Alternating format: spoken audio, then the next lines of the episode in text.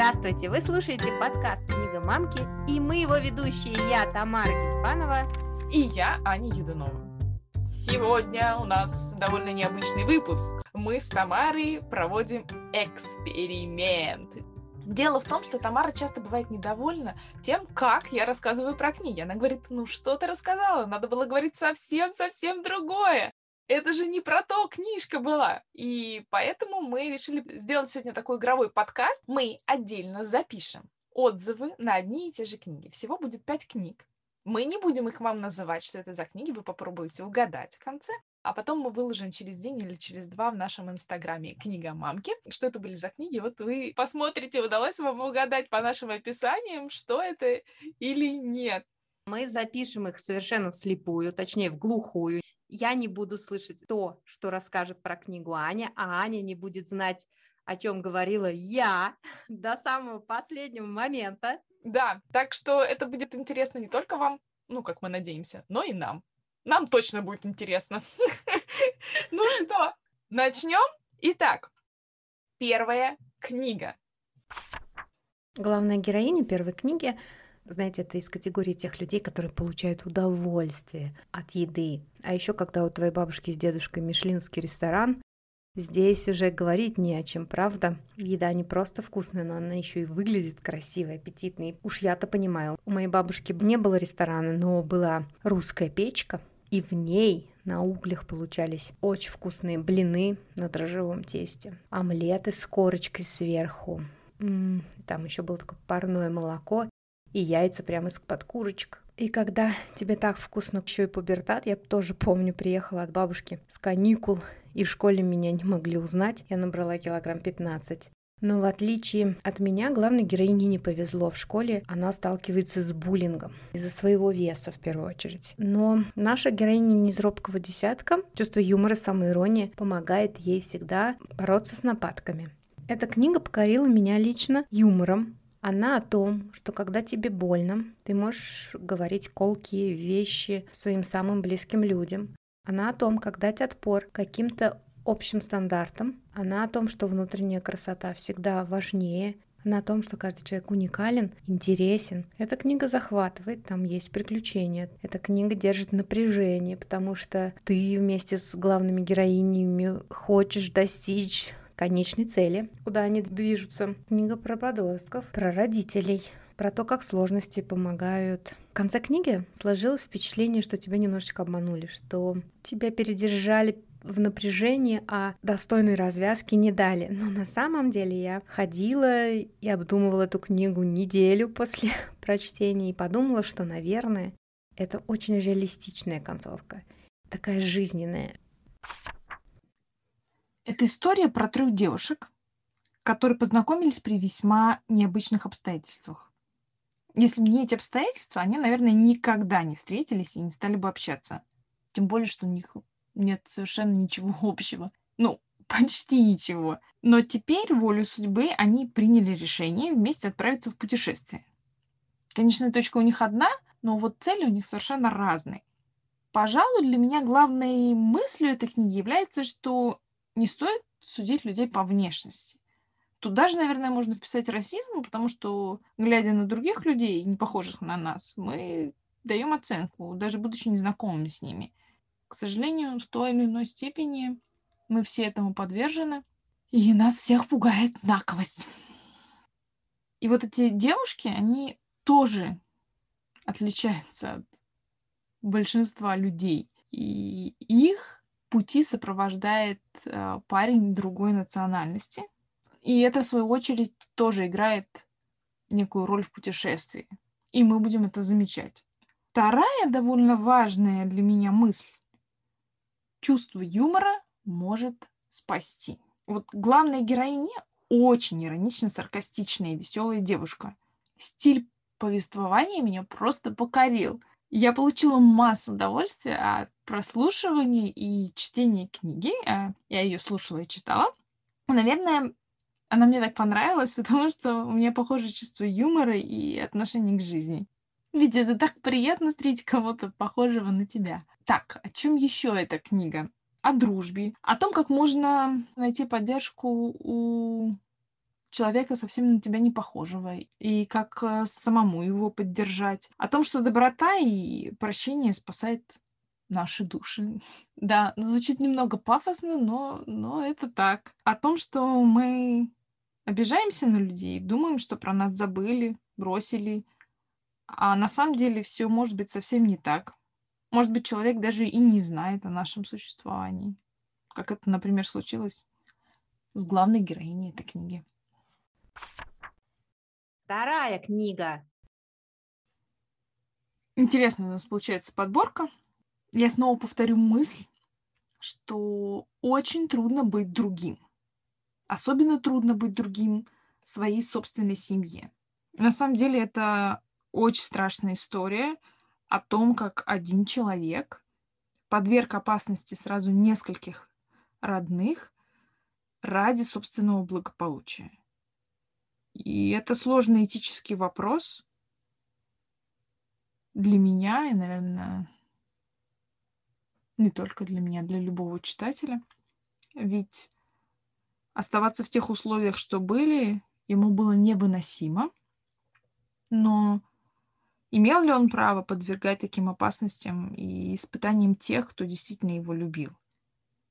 Это очень короткая, но захватывающая повесть о долгой дороге к счастью одного и разочарованию других. Или не разочарование, не знаю. Вообще трудно говорить об этой книге и не делать спойлеров. Мне она понравилась однозначно. Это история, которая заставляет о многом подумать. И опять-таки посмотреть на одну и ту же ситуацию разными глазами. Ведь у каждого была своя правда. Вторая книга, она потрясающая тем, как автор подает вам историю.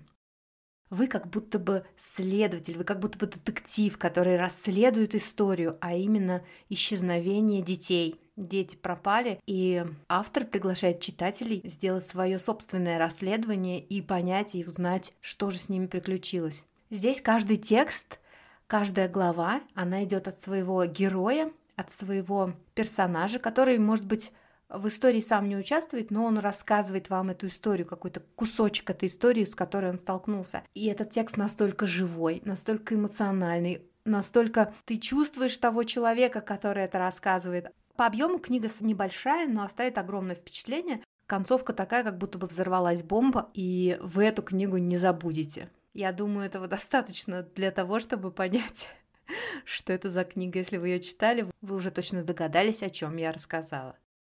Третья книга. Третья книга, она, безусловно, может стать подспорьем для начинающего автора. Действительно, там много хороших советов о том, как писать свои истории. При этом она и о том, что писание девочки позволяет главной героине разобраться в себе, выстроить отношения со взрослыми, с окружающими. И она о том, что даже когда ты потерял близкого человека, очень близкого, маму, в совсем раннем возрасте, и ты совсем не помнишь ее, но ты в ней продолжаешь нуждаться. И как окружающие тебя взрослые, в книге «Это соседка», может стать таким старшим товарищем, дать тебе поддержку, в которой ты нуждаешься, выслушать тебя, дать совет – а иногда просто ты делишься с ребенком, с подростком своими переживаниями, и это на самом деле очень сильно помогает ему, твой опыт, разобраться в своих проблемах. Книга мне очень понравилась. Молодого нидерландского автора. Я здесь от, от себя отмечу, что это такой новый стиль такого активного повествования. Это когда практически нет описаний, описаний очень мало, они по существу, и при этом очень много действия. Повествование ведется от лица 13-летней девочки. Ключевой в этой истории для меня является сцена, в которой, еще будучи пятилетней малышкой, героиня отказывается идти в школу. Но, к счастью, девочку окружают заботливые взрослые, которые не тащат ее силком в школу, а пытаются договориться.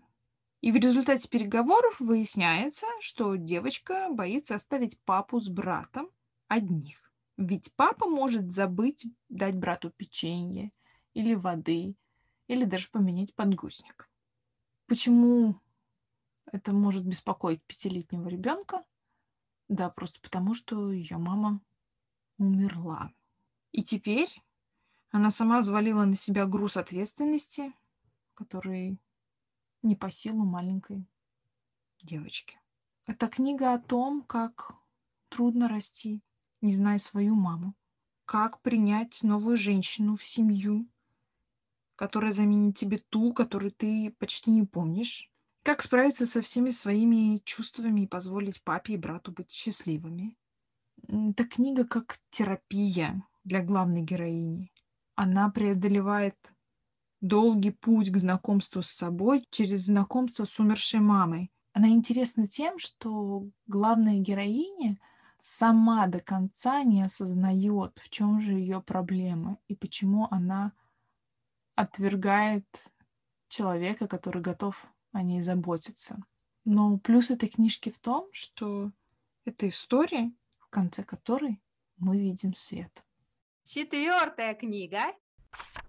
И снова историю рассказывает подросток, но на этот раз мальчик. Самая сложная для меня книга. Я очень долго думала, как о ней рассказать. Это история человека, чье самоощущение совершенно не совпадает с тем, как его видят другие. И самое главное, что он знает об этом. Представьте себе, вы чувствуете, видите одно и совершенно точно знаете, что для окружающих все выглядит иначе. Как нащупать эту тоненькую нить с реальностью? Как соприкоснуться с настоящим миром? При этом в твоей жизни есть один человек, который понимает тебя с полуслова, но ты уходишь от него, и даже ему не можешь объяснить свое решение. Родители главного героя в разводе, и мальчик уходит жить с мамой к ее новому мужу и сводной сестре. И там ему пытаются помочь, решить его проблемы, сделать его лучше. И вроде как у них все получается. Но почему-то мальчику лучше не становится. Внутри себя он не чувствует лучше. Наверное, эта книга о том, что самое важное — быть таким, какой ты есть, а не таким, каким тебя хотят видеть. И хорошо, когда есть кто-то, готовый принять тебя любым. Про эту книгу я сразу скажу, а говорю, что это мой любимый автор. Больше всего я люблю в этом авторе, и в этой книге в частности, что он пишет о каких-то вещах, которые мы взрослые можем ахать и возмущаться. Очень просто. Вот да, такое бывает в жизни. Так бывает. Вот я ребенок, я должен это принимать. И никого не осуждаю, это мои близкие, никого не клеймя. Я принимаю жизнь такой, какая она есть.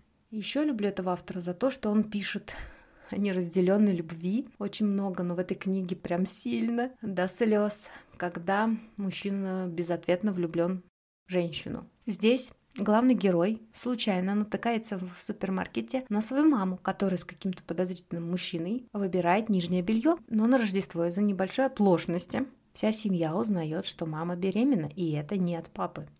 В итоге семья разрушается. Для ребенка развод это всегда кризис. Эта книга поможет и взрослым посмотреть глазами ребенка на эту ситуацию, но при этом она и помогает и детям увидеть положительные вещи от сложившейся ситуации, когда ребенок обретает еще одного взрослого, который о нем заботится. В подростковый период не стоит забывать о том, что формируется личность, и ребенок ищет себя.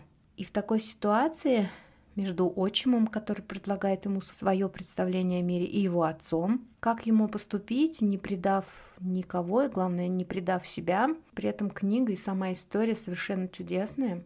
Надеюсь, вы догадались, про какую книгу я говорю. А если нет, то очень надеюсь, что вам захотелось ее прочитать. Та-да-да-да-да-да-дам! Пятая книга!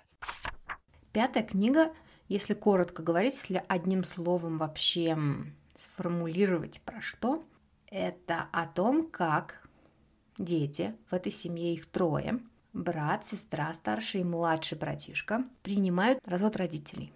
Сначала им кажется, что все ужасно, что это предательство отвратительное и все что угодно, а тут накладывается еще и квартирный вопрос. Не хватает комнаты для одного из братьев, ему приходится жить с братишкой, и для него это очень тяжело, потому что он хочет тишины и покоя, а не жить с вечно активным и шустрым малышом. Ситуацию описывают дети то, как они это воспринимают. И в итоге самое приятное в этой книге, что случилось с мальчиком, с главным героем. Такая ситуация, когда ему нужна помощь, и ему помогают все взрослые Это и мамин новый ухажер, и даже бывшая девушка папы, и папа, и мама, и он понимает в этот момент, что как много взрослых, а их вдвое больше, чем в обычной семье, которые искренне о нем волнуются. Мы действительно постарались, интересную подборку сделали, еще в таком порядке.